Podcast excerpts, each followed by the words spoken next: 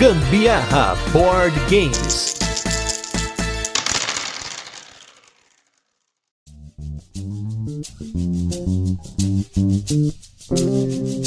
Tamanho da coleção é documento? Hoje a gente vai discutir isso no turno de comentários sobre o impacto na vida do board gameiro padrão, o tamanho de sua coleção, a quantidade de jogos e a qualidade desses. E para isso, Hoje eu estou aqui com duas figuras do meio do board game. Do meu lado esquerdo estou ele que é companheiro de podcast, ele que decidiu se arriscar nessa mídia que muitas vezes não é valorizada, mas que cria muito engajamento com os seus ouvintes. Não é à toa que você está aqui ouvindo a gente. Estou com o Eric Campos do Navio Corsário. Tudo bem, Eric? Arroi, Marujo! Aqui quem tá falando é o Eric Campos, o Corsário do outro navio, que no caso aqui, né, o Gambiarra, é só um navio que eu vejo de longe, aquele ate chique, enquanto a gente tá aqui naquele botezinho salva-vidas ali, ó, remando nesse mar de podcasts, remando. Vamos que vamos. E aí, já falei aqui mais de uma vez, mas se você gosta de podcast, gosta dessa mídia, você tá ouvindo aqui, não deixe de conferir lá o Navio Corsário, tem no Spotify, tem na Ludopedia, tem um monte de plataforma. Já tô fazendo o jabá pelo Eric aqui. Muito obrigado. E do meu lado direito está ele, que tem um dos conteúdos mais avangar aqui no Brasil sobre jogos de tabuleiro. Ele que não poupa palavras para demonstrar sua indignação com o meio dos board games, mas também sempre com muita qualidade, muita pauta, muito roteiro e com para mim, a melhor parte, a edição mais top do Brasil. Estou com ele, Augusto August, do Aberto para Conferência. Tudo bem, Augusto? Isso mesmo! Augusto August, do canal Aberto para Conferência, tomando de assalto mais um podcast que cometeu o erro de me convidar. Ai, que pena, se fudeu. E ó, deixa eu te falar um negócio. Vim aqui trazer um pouco de caos pro podcast mais organizado do Brasil. Então, eu, eu só não gostei que me chamaram pro podcast, que vai durar cinco minutos, vai durar cinco segundos o podcast. Que, ah, o tamanho da coleção importa? Não. Acabou o podcast, pode ir embora. Já pode acabar, né? Sobe os créditos. Mas olha, mas ó, essa é uma provocação importante. Realmente, tamanho importa? Não. Mas a gente vai discutir hoje o impacto impacto e não o tamanho. Isso que é a parte importante. Por isso, Augusto, você ainda não está dispensado desse episódio. Ah, então vou abrir outra cerveja, peraí.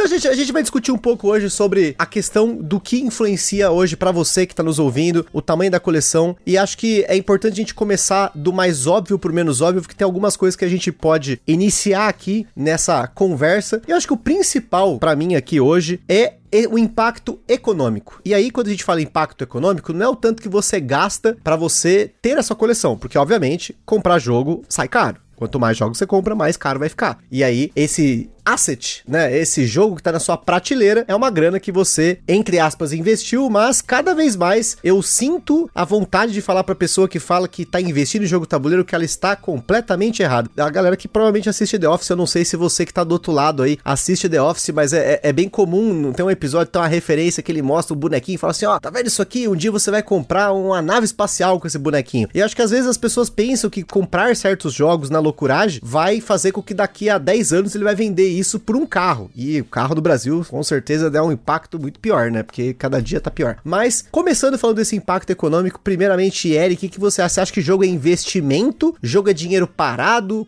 Pra, vamos esquecer a parte mágica. Vamos esquecer que os jogos trazem essas experiências maravilhosas, coisas assim. Vamos esquecer a parte romântica. Vamos pensar agora nesse impacto econômico. O que, que você acha? Pensando até mesmo na sua coleção. Eu sei que você coleciona com mais três aí, né? Porque ele, o Eric participou de um rodada dos ouvidos aqui e tentou roubar no episódio dos, é, dos Jogos colou. Obscuros, né? Foi, foi um absurdo. Ele tentou roubar aqui, colocar que a coleção dele era uma de mais três, mas eu dividi o valor do jogo dele por quatro. Então, Eric, é. fica aí. Uh, o que, que, você acha que tem impacto econômico hoje na sua coleção? No, vou ter um, uma coleção grande, que outros impactos que pode ter aí na manutenção disso, por exemplo? Antes de mais nada, pra eu não perder o costume, a gente sempre manda um abraço e eu queria mandar um abraço pro Michael Scott, que pode estar ouvindo a gente nesse momento aqui, pela menção um aí ao The Office, Michael. maravilhoso. Mas, para mim, a coleção ela tem um impacto econômico e esse impacto econômico, para mim, se eu vou pensar, minha coleção hoje é como se fosse um banco que pode estar tá valorizando ou desvalorizando, mas eu sei que tem um dinheiro parado e eu conto quanto de dinheiro eu tenho parado aqui. Inclusive, se eu vejo assim, pô, tá muito alto o valor que eu tô guardando aqui na minha estante, porque eu não tenho uma coleção muito grande. Minha coleção tem 59 jogos, sendo 47 jogos base. Então, dentre esses jogos aqui da minha coleção, que eu considero uma coleção no normal, não quero subir muito disso, já tive maiores números. Quando eu vejo que o valor tá chegando num negócio que eu falo, pô, dá para comprar um Celta 4 porta, vamos diminuir isso daí para eu conseguir comprar só uma CGzinha 120, sabe, naquele pique. Então vou tentando balancear, tem jogos aqui que eu tenho certeza que não vão sair, são poucos, mas a maioria dos jogos eu tento ciclar, ver se eu não tô jogando, se eu não tá jogando, acompanho no BG Stats. Eu sei que o Gustavo tá parando com essa parada, eu tô tentando parar, mas o, o aquele, sabe, o diabinho que fica ali, ó. Não, cara, conta o tá jogo. Tá perdendo estatística. Vê a estatística, você vai precisar ter um insight, então eu tô, tô nessa vibe ainda. Mas para mim a coleção é um banco que vai flutuando o valor. Pode ser que eu tô ganhando, que eu esteja perdendo, e se tiver ganhando ou perdendo não importa, porque para mim, pelo menos o que tá aqui, eu sei que é o que eu tô jogando hoje. Não, com certeza, eu acho que faz muito sentido essa questão do, do valor total. Eu me lembro que quando a gente fez o cast sobre colecionismo, o Butileiro até falou que na planilha de jogos dele, ele colocava o valor que ele pagou nos jogos para ele ter uma noção. Eu tenho um pouco de receio de fazer isso, de colocar o valor que eu paguei nos jogos, apesar de geralmente eu tento pagar o menos possível, eu sei que o menos possível multiplicando por 300 não é o menos possível, né? É, é um negócio meio exagerado. Augusto, você que é o nosso alborguete do dia, o grande jornalista aqui que infelizmente já não faz mais nada, né? Porque também não está entre nós, mas Quero que você comente aí, pensando em coleção, que impactos que ter uma coleção pequena, grande ou média que seja, no tamanho que seja, tem na vida do board gameiro moderno. É, financeiramente falando, é uma armadilha muito fácil de você cair, porque eu mesmo no primeiro ano de coleção, né, de hobby, eu simplesmente gostava de tudo, né? E aí você vai descobrindo jogos novos, você vai querendo esses jogos, e aí, consequentemente, você conhece mais jogos novos e tudo é novidade, tudo você quer, e aí você, naturalmente, vai querer apresentar isso pros seus amigos amigos, e aí você quer comprar tudo, e aí você parcela um, e aí depois você parcela o segundo, e aí você parcela o terceiro, sendo que você não começou nem a terminar. Você nem terminou de pagar os outros dois, mas você já parcelou um quarto. E aí no meu primeiro ano de hobby, eu literalmente estourei o cartão, sabe? Ele não existe mais, ele morreu. E a partir desse momento eu falei, tá, é, realmente, aqui nós temos um problema. Porque eu não, claramente, não estou jogando todos esses jogos que eu comprei, assim, que eu, uh, por, sei lá, por impulso, né, de, de muita vontade, você vê as pessoas se divertindo na internet, você querer também reproduzir isso com os seus amigos e falar: caralho, que da hora, eu preciso, preciso apresentar isso pras pessoas. Aí você vai lá e compra e parcela e não sei o quê. E a hora que você vê, o seu dinheiro já foi todo embora. E agora que eu já tô no segundo, terceiro ano de hobby, eu tô muito mais controlado, assim, nesse negócio de comprar jogo. Eu mesmo comprei, assim, tô comprando assim, um por mês, sabe? Ou um financiamento que o jogo só vai chegar ano que vem. Então até lá eu já terminei de pagar. Já, quer dizer, na verdade já paguei, né? Que eu passo tudo no Pix agora, não parcelo mais nada, gosto de pagar à vista, porque eu também gosto de desconto, né? E aí quando chegar o jogo, eu já vai ser um presente, porque eu já meio que tinha até esquecido que eu tinha comprado aquele jogo, tá ligado? Então, financeiramente falando, é uma armadilha que muitas pessoas caem e que eu mesmo gostaria de, de saber quando eu entrei no hobby, sabe? De olhar para olhar pro Augusto do passado e falar: então, mano, relaxa, se acalma. Tem jogo pra caralho no planeta, você vai querer vários, mas você infelizmente não vai conseguir acompanhar. Você não tem cacique para isso, né? Você tá, você tá ganhando seu dinheiro, beleza, você tá ali ganhando sua comissão, seu bônus, você quer dar um presente para si mesmo, ok, mas sabe o negócio de, ah, eu vou me dar um mimo. Aí você vai lá e compra um iFood na segunda. Aí você, ai, ah, hoje o meu dia foi péssimo, vou comprar um iFood hoje na quarta. Ai, ah, o meu dia foi maravilhoso, vou comemorar tomando uma super cerveja. Aí você vai lá, olha que você vê o seu, o seu cartão de crédito, já você gastou todo o seu dinheiro com pequenos mimos durante um mês, sabe? Então é, é a mesma coisa com, com o jogo de tabuleiro, é a mesma coisa com o jogo da Steam, né? Você que joga jogo de videogame. Quantos jogos da Steam você comprou numa, numa oferta e aí você parou para jogar? sabe? Como é que tá a tua biblioteca? Você realmente joga todos aqueles jogos? Quantos desses jogos você se arrependeu? Quantos desses jogos você não consegue mais pegar o reembolso porque passou do tempo? Ou porque você jogou demais, né? Você tem ali o, o tempo mínimo que você pode jogar o jogo, aí você passou desse tempo e não consegue mais pegar o dinheiro de volta. Então é assim, é, é um negócio que eu sempre aviso para as pessoas que entram no hobby, de meu, toma cuidado, vai com calma, com, compra um negócio que você realmente quer comprar, vai comprando aos poucos. Todo mundo começa numa escadinha assim, sabe? A menos que você, né, tenha muito dinheiro, você queira já gastar tudo de uma vez, aí você faz se você quiser, foda-se. Mas se você for uma pessoa é, então. normal, aí você, meu, vai comprando aos poucos, pesquisa, pega um jogo usado, espera uma promoção. Não precisa acompanhar o lançamento, porque você não vai conseguir, cara. Lança jogo, lança o quê? Uns 10 jogos toda semana? Você não vai conseguir acompanhar, cara. Então, eu sempre aviso as pessoas disso, sabe? É, eu tenho um mantra que é o seguinte: Eu falo assim para mim quando eu vou ter a loucura de comprar jogo. Eu falo, eu não sou o filho do Ike Batista. E eu vou repetindo isso na minha cabeça. e aí eu falo, é verdade, não vou comprar jogo.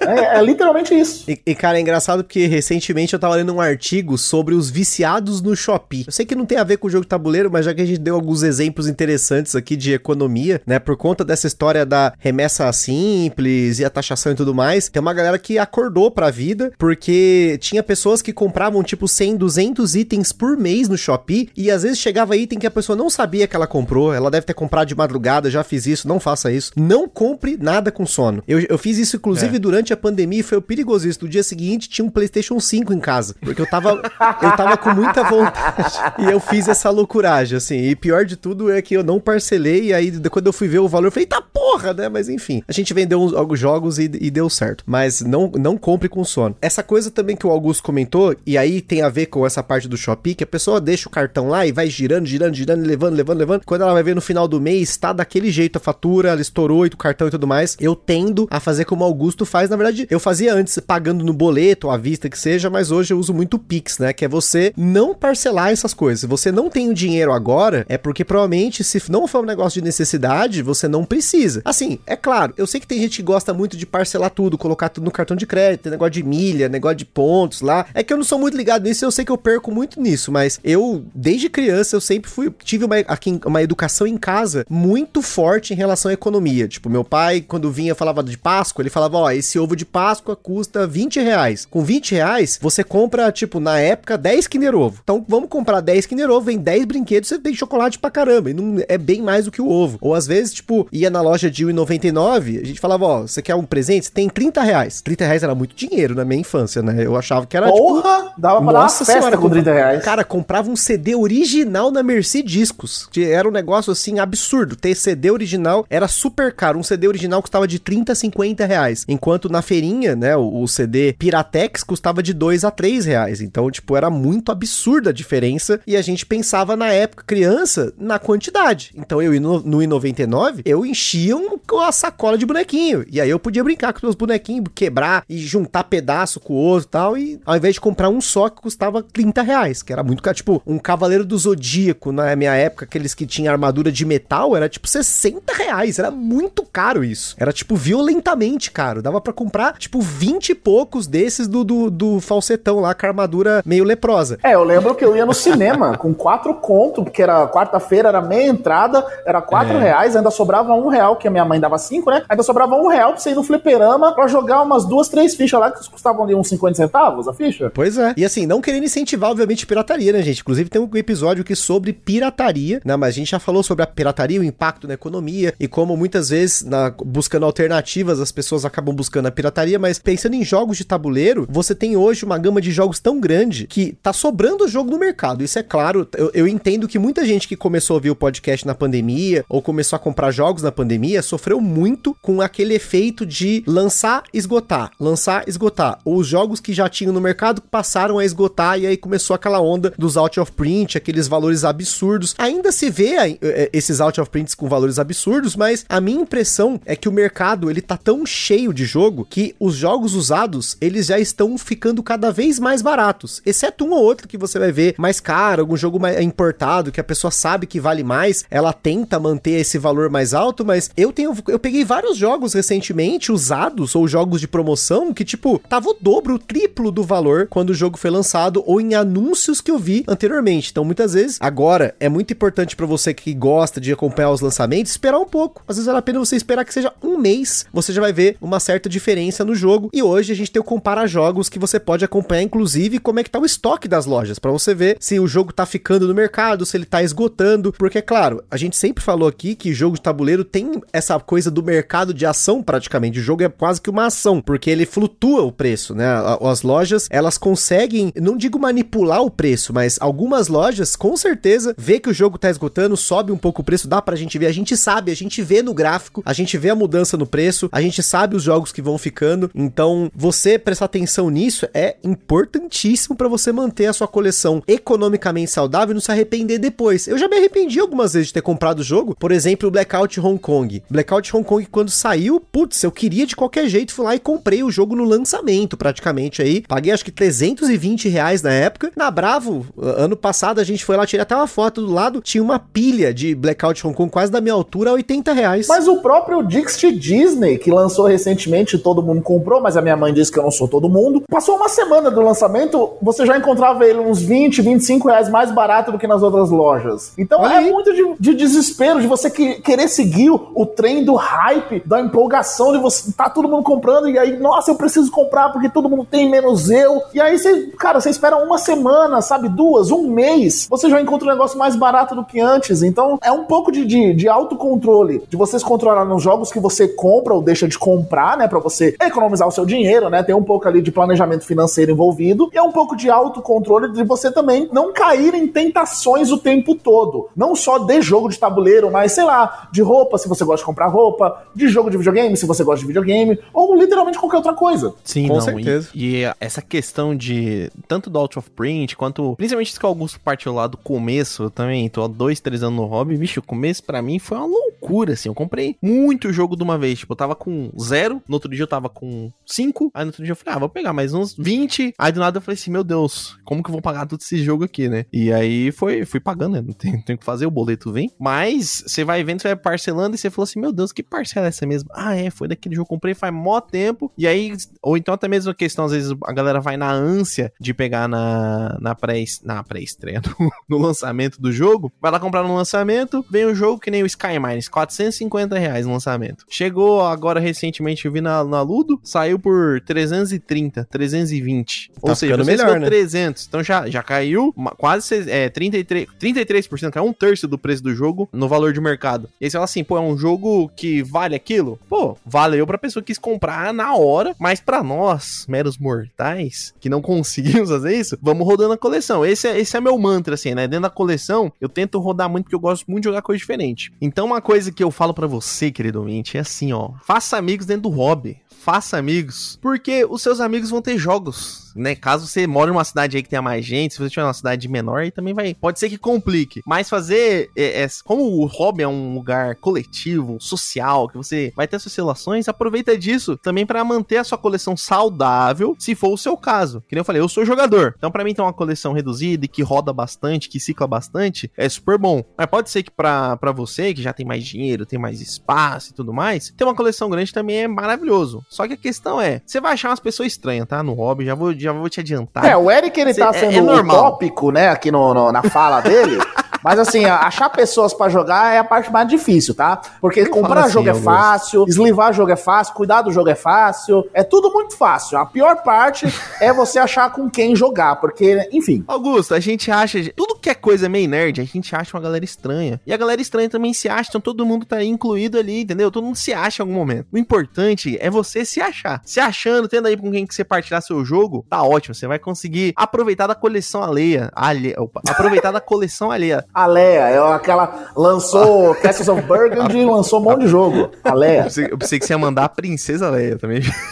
Fiquei um pouco em choque. Ô, ô Eric, ele fazer uma pergunta pra você. Manda você, no peito do seu pai. Você falou que roda bastante a sua coleção, que não sei o que, não sei o que lá. Uhum. Mas eu quero saber de hum. número, assim. Uhum. Você realmente desapega dos seus jogos? Como é que é? Não, desapego mesmo. Ó, eu tenho hoje 59 jogos. Eu já rodei, rodei 155 jogos. Que já, já entrou, já saiu, já entrou, já saiu. Porque assim, vou dar um exemplo pra vocês. Great Western Trail. Tinha tudo aqui do Great Western Trail, até as moedinhas do Madzicô. Aí, o que que acontece? Gabriel Mungo, co-host no meu podcast, ele é o maluco do Fister. Ele tem tudo do Fister. E assim, por que, que eu vou manter aquilo? Eu posso aproveitar aquele dinheiro do Great Western Trail para comprar um outro jogo que a gente queira jogar em conjunto. Então eu já falei, ah, vou, vou me desfazer desse. Faz sentido. E é porque é um jogo que eu sei que no futuro, se eu quiser comprar, é mais fácil de achar. Se um dia, né, a gente brigar, sair no soco, voador e o cara é quatro, beleza, aconteceu. E eu já compro o Great Western Trail de novo, a gente consegue continuar jogando. E aí tem jogos que já é mais difícil, tipo o próprio Stick'em. Lá, que eu, é a vazinha importada. Esse foi um achado que eu achei aqui em Londrina, inclusive roubei do Gustavo. Gustavo, você foi muito denúncia na nessa compra. Ah, denúncia total. Mas né? o cara era daqui de Londrina. Depois comprei por 5 euros, fica aí a felicidade. 5 euros é mais de mil reais na cotação atual, então, assim,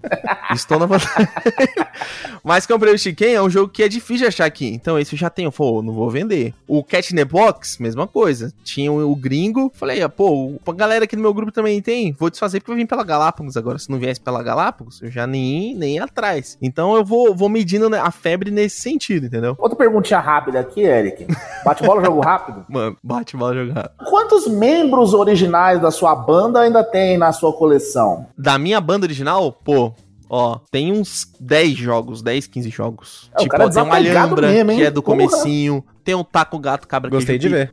O Taco Gato Alhambra foram meus primeiros jogos, eles estão aqui até hoje. Mas tem jogos aqui que. Deixa eu ver, a maioria é novo, gente. É, maioria. Tem uns, uns 10 jogos que são do começo. O resto é vai entrando, vai saindo, vai entrando, vai saindo. Isso é que é o impacto econômico baixo, né? A única coisa assim, aí você falou do Great Western Trail, eu queria fazer um comentário que assim, talvez hoje seja mais tranquilo de comprar, mas quando eu estava atrás da minha cópia, que estava esgotado, a Conclave não sabia quando ia voltar, era um furor para conseguir esse jogo. Era louco. Tanto que, pra você ter uma noção, eu comprei a minha cópia, acho que eu paguei 200 reais nela. E aí, eu vi numa luderia aqui de São Paulo o cara vendendo por esse preço e os anúncios na Ludopedia tudo 350, 400. Falei, uhum. mano, eu já ia comprar um jogo, o cara, falei, mano, você me dá um desconto se eu comprar os dois? Ele, ele, ele vendeu os dois para mim. No mesmo dia, eu vendi o jogo pelo dobro do preço. Por, e não foi porque, tipo assim, ah, eu vou meter um anúncio. Foi porque um cara ficou sabendo que eu comprei, ele me mandou mensagem no inbox do Facebook para falar, Meu cara, Deus. eu pago tanto. Falei, mano, tá bom. Quem sou eu para discordar de você, meu amigo? É verdade. É, é verdade. tem anúncios, tem propostas que são irrecusáveis, como diria o grande poder. Total. Inclusive, um abraço pro poderoso chefão também. Um abraço. Mas, por exemplo, o Great Western Trail tem mais de 800 jogos. Eu já penso assim, pô, uma hora no futuro ainda, vai aparecer algum leilão, mesmo que fique sem vir nunca mais para o Brasil, sabe? Uma hora vai, vai aparecer. Então eu fico meio desencanado. É que depende muito também da, da editora, né, gente? Porque, tipo assim, graças a Deus que Jesus Cristo não é da Conclave.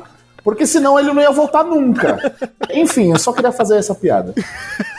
Muito bom. E é uma coisa que, claro, pro Eric, dificilmente isso vai ser um problema, né? Mas, pelo menos, por, talvez pelo tamanho, mas ele também não sabe o tamanho do, do quarto, do lugar, né? Porque eu acho que quando você tem esse descontrole, né? Que para quem não ouviu, ou saiu o episódio passado sobre as fases da vida do board gamer, a gente brincou um pouco sobre essa fase do descontrole, que é aquele momento da vida em que você tem 10, daqui a semana seguinte você tem 20, na outra semana você tem 40, 80, 160, não sei o que acontece. É, vira um negócio assim exponencial até, mas tem tem que tomar cuidado com isso. Ouça esse episódio pra você ver em que fase que você tá da sua vida de board gameiro. Mas o espaço é um fator limitante até mesmo para quem talvez, talvez, né, possa não ter problemas financeiros para não parcelar tantos jogos. O cara mete o Pix a cada 5 minutos, mas o espaço uma hora acaba, porque principalmente esses jogos que a gente comentou, Great Acid Trace, Sky Minds, aí que estava falando, Alhambra, que seja, são jogos grandes, são jogos de caixa grande, ter caixa 30 por 30 por 10. Elas é. ocupam o espaço que uma estante de livro não, não tem como colocar, a menos seja uma estante funda, mas normalmente estante de livro, ela cabe os jogos com o tamanho do agrícola, que é tipo 30 por 20 por 8, se eu não me engano. Sei mais ou menos que ah, pra mim tinha que ter a BNT da caixa de jogo de tabuleiro. Esse é mais uma denúncia que eu quero deixar aqui nesse episódio, porque eu compro o jogo, aparece tamanhos diferenciados, eu vou ficando com raiva do jogo, mas é uma outra, é um outro problema aí. Mas eu acho que o impacto no espaço e o impacto na casa ele é muito grave, principalmente quando você tem um espaço que você reservou uma prateleira, uma estante, um, sei lá, que seja um quarto na sua casa que você consegue separar para colocar tanta coisa, e aí chega um momento que ele começa a ultrapassar esse espaço. Eu me vi nesse momento ao ponto de ter deixado, tinha só um, tá? Mas era um e era muito. Um jogo na sala, no móvel da sala, porque não tinha como colocar ele no quarto, não tinha como colocar no meu armário, na, em cima do, do tiver que seja. Então, eu acho que o tamanho tamanho da coleção, sem dúvida, essa é,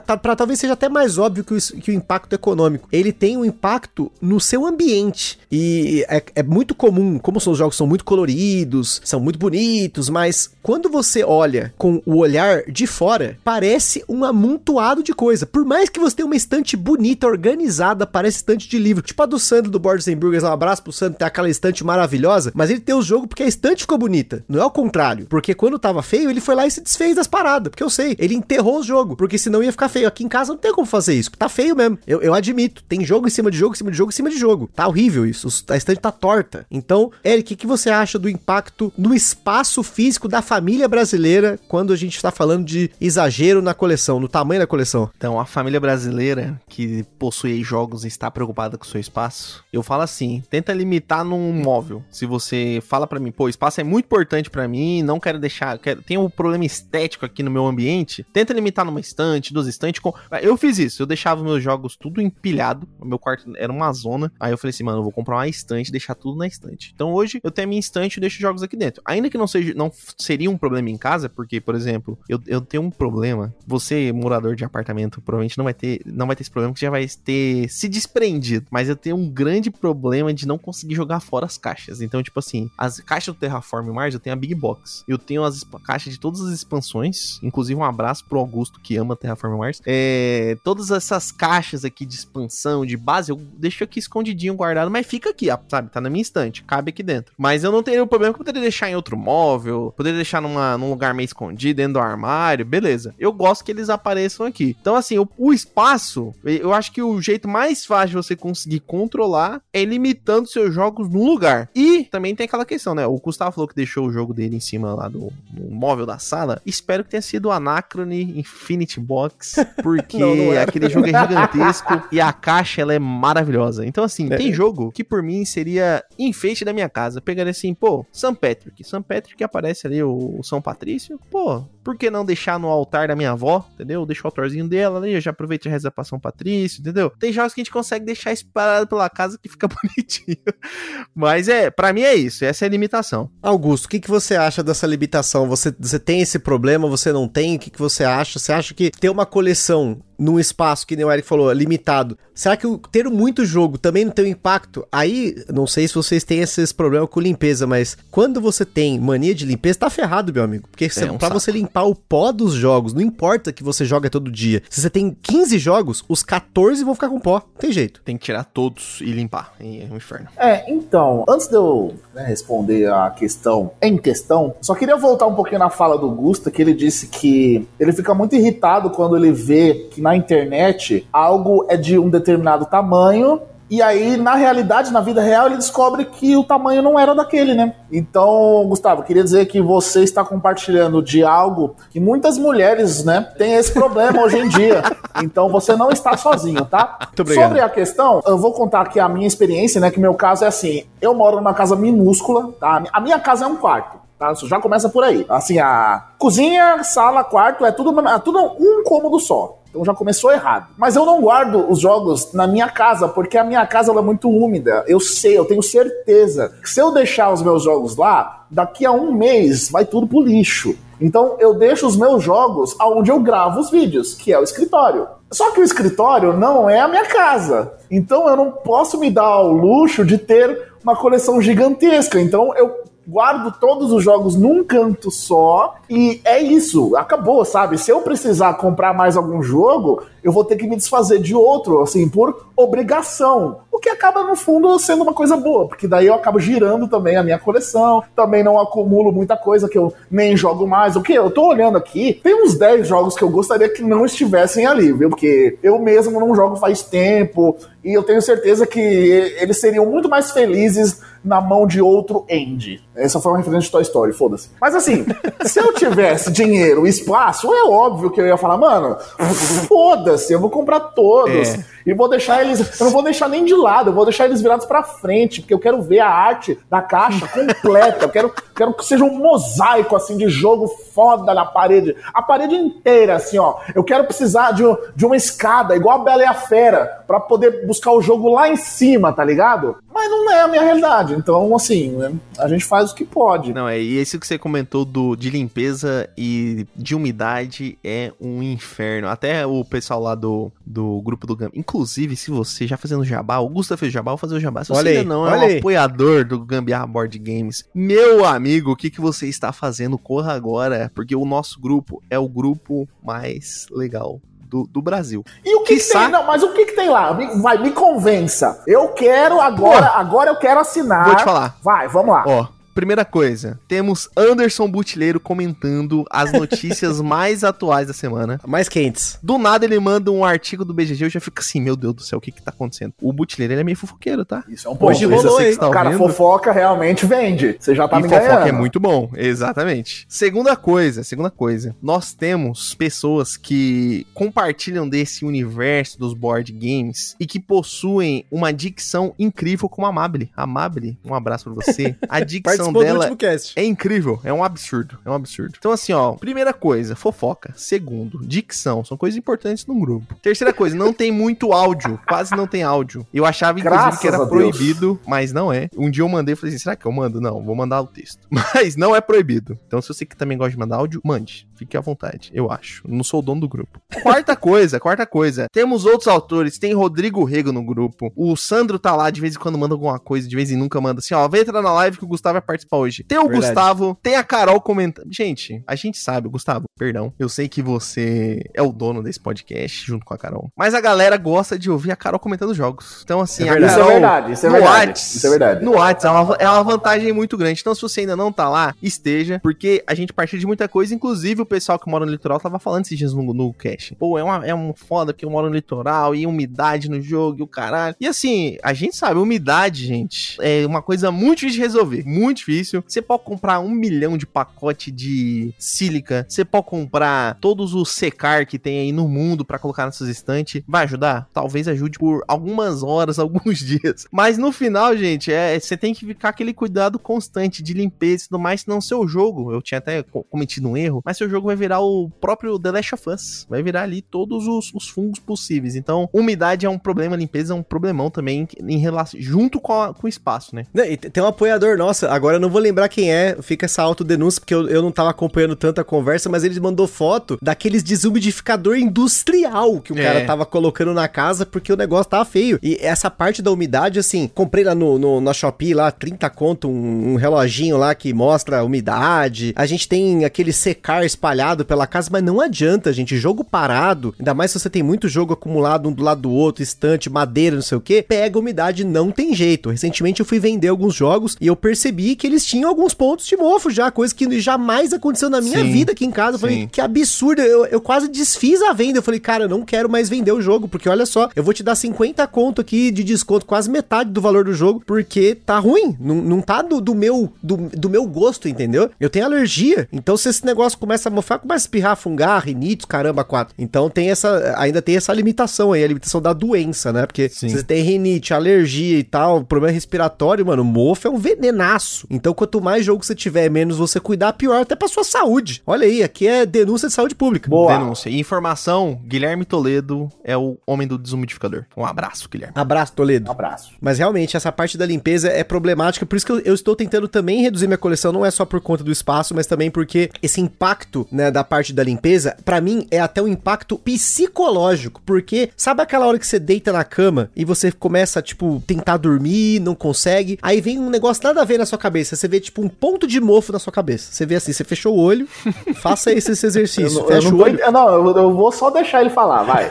Você fecha o olho, sabe quando você aperta o olho bem forte, aí você vê uns negócios? Aí você fala, falei, putz, mano, será que aquele jogo mofou? Será que tem mais ponto? Putz, aí você lembra de um cara falando no grupo, ó, sabe o Coimbra? Tem, tem mofo embaixo do, do, do insert. Aí você fala, meu Deus do céu, o meu não tinha. Aí eu fui lá e tava lá o ponto do mofo, falei, mano, não acredito. Aí você começa a pensar nisso e não dorme. Isso também é problema de saúde pública. Se você não tá cansado o suficiente de tomar remédio, se na hora que você deitar na cama vai pensar no mofo, você não vai dormir, porque aí você vai pensar, pô, esse mofo que tá nesse jogo, ele tá do lado de outros cinco jogos. Que tá atrás, tá parede, tem... Mano, você fica louco. Ô, ô, Gustavo, é fluoxetina. Quantos miligramas? Não, eu, gente, eu tô dando risada aqui porque hoje, eu juro, hoje, antes de. Hoje, assim, ontem, antes de dormir, dessa gra... no dia dessa gravação, né? Se você estiver ouvindo no futuro, vai ser muitos dias anteriores de você. Mas não importa isso. Eu sei que eu tava aqui do lado minha, na, tava aqui na minha cama, tava deitado, fechei o olho assim, ó. E aí eu vi realmente um, um pontinho assim, um risquinho. Aí eu comecei a pensar, mano, porque, assim, tô, nada a ver com o jogo de tabuleiro, tá, meu querido? Você que tá ouvindo agora, se você tiver ouvindo. Já botaram no 2.5, já não tem ninguém ouvindo já. Mas eu fechei o olho, eu vi o risquinho, eu falei assim, meu Deus do céu, tô... será que é alguma coisa séria? Será que é alguma coisa... Por isso que eu tô aí, porque foi ontem. Eu acordei, abri o olho assim, eu não tava conseguindo pensar, virei pro lado, vi meu lacrimosa, eu falei, meu Deus do céu, tá com insert de MDF. Você dorme com seu lacrimosa? não tô entendendo, eu só volto aqui um pouquinho. Nada, nada a ver, tudo fora. Mas eu só fiquei preocupado se tinha mofo no lacrimosa, porque tem insert. Insert é outro problema também. Não, com certeza. É, essa parte do, do, do psicológico, gente, é complicado, porque eu tenho muito disso, de ficar, pô, mas agora isso tá na minha cabeça se eu vi, é aquela coisa que você não consegue desver. Você viu que um é. negócio mofou, é um negócio tem um mofinho, ou sei lá, você quer ver uma coisa que já aconteceu? Não sei se já aconteceu com vocês, mas aqui o quarto não é tão, tão grande aqui, né? E um dia eu tava, tipo, sabe quando você vai rolar com a cadeira, cadeira de escritório? Eu fui para trás, eu bati na estante. E aí, um do o jogo eu vi um ponto, gente, é um pontinho amassadinho, assim, um pontinho. Eu nunca mais desvi esse maldito pontinho, eu tive que virar o jogo do outro lado para não lembrar que ele tava com aquele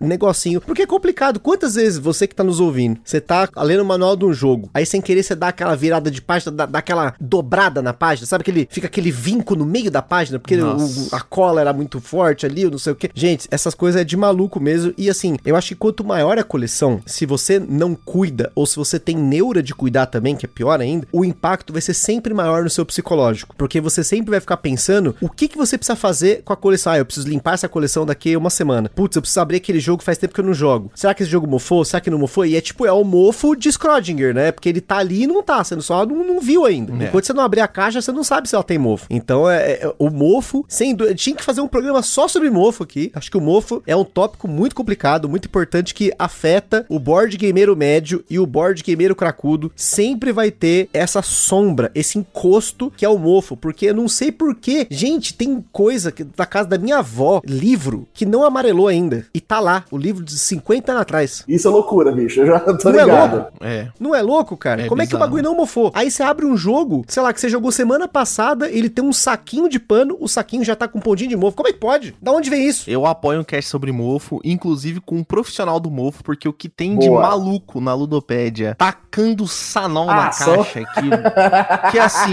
pra mim, já falo, mano, vai tirar verniz, vai deixar essa caixa fosca, vai esbranquiçar daqui a um tempo, e a galera tacando sanol e tacando no sol, e o sol, meu Deus, dá até a gastura de. Assim, eu tenho um problema psicológico também, Gustavo. Eu compartilho de você. Inclusive, fazer uma denúncia pro Augusto que deixa o plástico ah, do jogo na caixa. Meu Deus do céu. Eu tive que vender meu Great Western Trail primeira edição, antigaço. Foi, o Great Western foi um jogo que eu tive há muito tempo. Eu vendi ele que eu não consegui ter ele na minha coleção. Justamente por essa parada Aquele psicológica. que parece que os caras estão olhando a sua alma? É, esse ah, mesmo. Tá. Os caras bem bonito. Que os caras deixou o plástico. Quem me vendeu, eu comprei usado, né? Deixou o plástico e falou: Nossa, eu cuidei muito bem do jogo. E por dentro ele tá com a fita durex velha. E aquela fita durex envelheceu e ficou amarela e deixou a colinha, sabe? A caixa grudenta. Toda vez que eu tirava a caixa, ficava grudento. E eu ficava assim, meu Deus do céu. E eu não consegui ter, justo, principalmente pela parada psicológica mesmo. Então, essa. Deixei a denúncia e o adendo aí para vocês. Agora, explica pra galera aí, Augusto, essa história do plástico, que assim, a gente já até. Tem outras pessoas que já deram essa dica, que não sei se é uma dica, mas vai muito de quem interpreta a dica,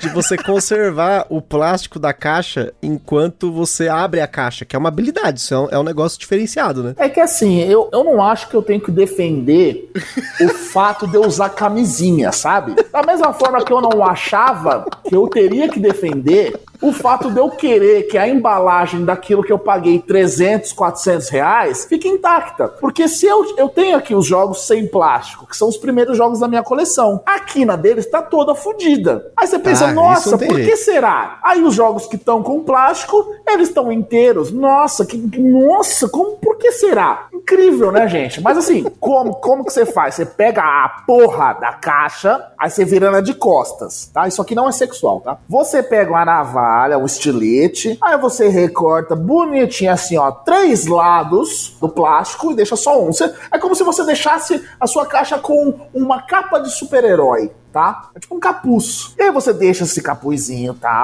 Abre a caixa normal. E aí, nas laterais em que você cortou o plástico, você vai pegar literalmente um centímetro, tá? De uma fitinha, de, um, de, uma fitinha isolante. Uma fitinha isolante, porque a fita isolante ela é preta, ou seja, de longe você nem vai, não vai nem enxergar que tem uma fitinha isolante ali no cantinho. Minúscula, porque é, tem menos de um centímetro. E você vai só colar o plástico na parte interna da caixa. E aí vai ficar só um pontinho preto assim. Acabou. Aí depois, se você quiser vender Acabou. o seu jogo, é só tirar meio centímetro de fita. Ninguém não vai nem perceber. Agora, se o cara enfiou a fita adesiva por dentro da caixa, sei lá o que, depois vendeu pro Eric, aí não sei, aí é burrice dele. Triste fim, não, né? Não, burrice Tudo não do Eric, fim. né? É burrice do cara. Não, Augusto, beleza, entendi. Mas, ó, você quer ver uma parada que não vingou, mas quando eu vi, eu falei, gente, que loucuragem. Assim, a gente tem a nossa. Todo mundo tem. Pode. Eu, eu, poucas pessoas que eu conheço que não tem essa coisa de deslivar os jogos. Tá? Isso também entra no impacto financeiro. Porque você compra o jogo, você não tá comprando só o jogo. Você tá comprando o jogo, tem que comprar os, os sleeves, às vezes tem que comprar insert, porque o jogo é uma bosta de, da hora de guardar, tem que comprar caixinha organizadora. Teve uma época que tentaram emplacar sleeve pra caixa. Só quero. Eu não sei se vocês Meu lembram Deus disso. Ou se ainda existe isso. Ah, se for um delírio coletivo, tá? Isso nunca, na verdade, Efeito nunca Mandela. existiu. Ele é só um efeito Mandela mesmo. Porque não, e eu cheguei a sentido, quase né, comprar. Eu Meu quase Deus, comprei. Gustavo. Porque na época que isso lançou, eu tava com o Kickstarter do Zombicide, que eu fiz a idiotice de comprar, mas idiotice não, porque depois, né, ele me deu bons frutos, né? Foi legal, aproveitou, né? Faturou, né? né? Faturou. Foi, foi editor, chamar... editor, coloca o barulhinho aqui do dinheiro aqui, ó. Vulgo investimento, esse foi o investimento. E aí, na época, tinha os sleeves pra caixa 30 por 30 por 10, que é essa daí, tipo, do tamanho do Zombicide, né? E o que que consistia no sleeve de caixa. Era um tecido elástico, tipo um elastano, que você fazia a camisinha na caixa, né? E aí ela Gente. ficava com a lateral da caixa visível, mas as, as de cima e de baixo tava eslivada. Por quê? Aí você não tinha essa coisa do arrastar na, na prateleira, só que você tinha que desembalar toda vez o jogo, né? E aí eu cheguei a cogitar, só que ia ficar muito caro. Eu acho que era tipo 30, 40 reais cada um desse negócio aí. Eu falei, pô, mas eu vou levar 12 caixas, vai ficar muito caro. E aí, isso que era o que eu tinha de caixa grande na época, né? Eu falei, ah, não, isso é muito louco. Mas eu já cogitei, e isso era um negócio que eu ainda, ainda tenho essa, essa pretensão ainda, né? É, é um negócio que nunca saiu da minha cabeça. A gente tem um. um geralmente você compra na Leroy Merlin, C&C, Uemura, enfim, tem várias lojas de construção aí. Você vai ter um monte aí. Na sua cidade deve ter alguma. Se não tem, tem as do bairro lá que você tem o tiozinho que ele vai saber o que, que é isso. É tipo um adesivo que a parte de cima dele é tipo como se fosse uma camurça, um tecido tecido que você geral pode colocar em, embaixo de cadeira, de móvel, para não arrastar, para não riscar o chão. A gente tem as cadeiras aqui da, da, do, que a gente tem na sala aqui, né? A gente sempre deixa na sala um pedação disso, porque vira e mexe, as, a pessoa arrasta a cadeira e sai esse negócio, a gente vai lá e cola de novo para não riscar o chão. Só que isso, se você colocar isso na base da prateleira, não vai ter fricção mais, porque é um tecido, é um peludinho mesmo, assim, que você Gênio. não vai ter essa fricção. Então, sai mais barato que eslivar o jogo, mas sai mais mais caro do que fazer essa dica do Augusto aí de você manter o plástico ah, não, não sair rasgando é, feito um maluco. Vamos com calma nessa porra. Fui eu que inventei isso. Não, eu sei que eu sei que não foi você que inventou, porque eu já comprei muitos jogos. Um abraço pra Karen, lá da Net Criativa. Todos os jogos dela são assim. Ela me vendeu o jogo assim. Já comprei jogo. Eu, um dos monitores do BGSP me vendeu um jogo lá, um Spirit Island. Foi o último dos, dos moicanos que foi embora com sleeve de caixa aqui, porque eu tive vários desses que a caixa tava com plástico e aí me dava uma agonia, porque ele fica brilhoso na, na prateleira. Você, você tem todos não, já? Não, ele parece novo. jeito? Essa é a graça. Então, então eu, tenho eu não sou loja, Augusto. Eu não sou loja, Augusto. Ah, mas... Eu quero fazer uma denúncia que eu não sou loja. Eu quero que o jogo apareça bonito. Já me dava gastura. Não, não, a caixa não, do GWT, a base ser fosca e a expansão ser lisa, vernizada. Eu já ficava assim, meu Deus do céu, porque são dois jogos diferentes, é o mesmo jogo. Imagina um negócio tudo bonito aqui e um jogo com plástico. Eu acho que eu, eu teria um infarto na hora. Agora, falando ainda essa questão do tamanho da coleção, ainda no psicológico. Ah, é pra voltar no tema. Ah, tá. Desculpa, ah, é, é que eu achei Puts. que. Eu achei que tinha virado bar. Perdão. Estamos dando volta aqui, né? A gente vai e volta, mas tá, acontece. Tchau, Augusto. Você que conhece a comunidade também, tá sempre participando dos grupos. Eu, eu vejo você, inclusive, inclusive, eu queria dar uma, fazer uma denúncia. Mais eu não vou falar o nome do grupo, mas é, é, bem complicado, porque eu saí de quase todos os grupos, né? Eu já falei aqui no podcast, porque eu tava cansado, às vezes, da pessoa postar, pô, comprei um Catan. Aí vai a pessoa dar dois tiros nela. Ah, putz, nossa, esse jogo é muito legal, gosto do Stone Age. Aí você fala, ah, Stone Age é, é um perda de tempo. É impressionante como acontece isso. Inclusive, eu presenciei uma discussão hoje muito parecida com essa. Porque as pessoas acham que quem tá entrando no hobby precisa saber tudo de cara. Ela, ela não pode comparar dois jogos, ela não pode gostar de um jogo que você não gosta. Isso me deixa maluco. Eu sinto vontade de sair dos grupos quando eu vejo essas coisas e eu sair da maioria deles. E aí, existe uma coisa para mim que o tamanho da coleção, isso pensando em colecionismo e pensando em comunidade, que é o ego né? Eu acho que tem muito dessa carteirada, muitas vezes fala assim: "Ah, eu tenho 500 jogos. Eu tenho, eu nem joguei, eu tenho eu tenho 200 mil jogos, eu tenho 1050 jogos. Você acha que o, qual que é o impacto, pensando em comunidade mesmo, quando você vê, tem um comportamento como esse que chega assim, principalmente para quem tá começando, vê que é normal a pessoa ter 200, 300 jogos? Porque eu, eu, me lembro que quando, quando eu comentei no podcast, na época que a gente tava começando o podcast, a gente tinha 70, 80 jogos, eu já achava um absurdo. Os caras, 70, putz, isso aí não é nada, mano. Nossa, eu já tô com 348. Aí o outro, putz, nossa, eu tenho jogo na geladeira. Então, que, que você acha que isso mexe muito com o ego da pessoa? Então, é, talvez eu esteja queimando pauta, mas talvez eu também faça um vídeo sobre isso e recicle tudo que eu vou falar aqui agora. Mas perfeito. Com certeza,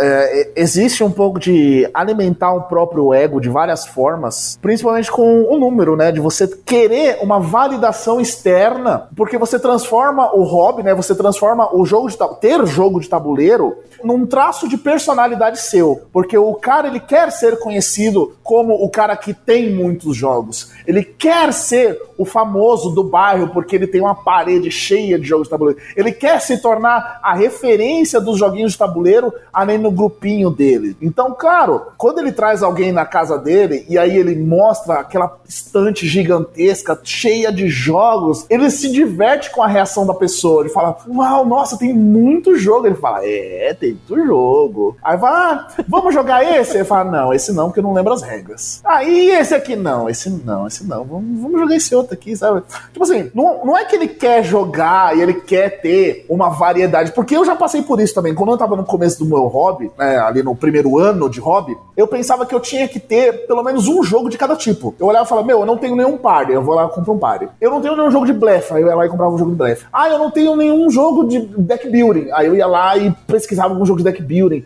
Se bem que na época, né, os, os jogos de deck building eram, eram todos caros, né, todos 400 reais, e aí eu queria pagar 100. Mas enfim, e aí eu, eu achava, né, eu sentia essa necessidade de ter pelo menos um de cada, de cada tipo, né, para você ter uma variedade, para você satisfazer o seu público, né, para você satisfazer ali os seus amigos em alguma festa, em algum momento, alguma joga que você convida o pessoal para ir na tua casa. Mas quando passa do, do, do, limite, assim, da pessoa realmente querer medir o pau dela com o pau do outro, falando, ah, o quê? Você tem 50 jogos, né? Meu filho, você tá no começo, aí não é nada. Você vai ver quando você tiver 300 você não vai ter nem onde guardar o jogo. E aí você fica olhando pra cara da pessoa e você, tá, mas você se orgulha de não ter onde guardar as coisas direito, você, você gosta mesmo de ser um acumulador. Eu acho que a palavra é essa mesmo, né? A pessoa ela gosta de acumular coisas, ela quer ter Já coisas. fui chamado disso na minha própria casa. Vou ficar fazer essa denúncia aqui. É porque assim, a, não é que ela, ela sente prazer em jogar, não, ela sente prazer em comprar, ela gosta de ter coisas. São dois hobbies diferentes, porque um hobby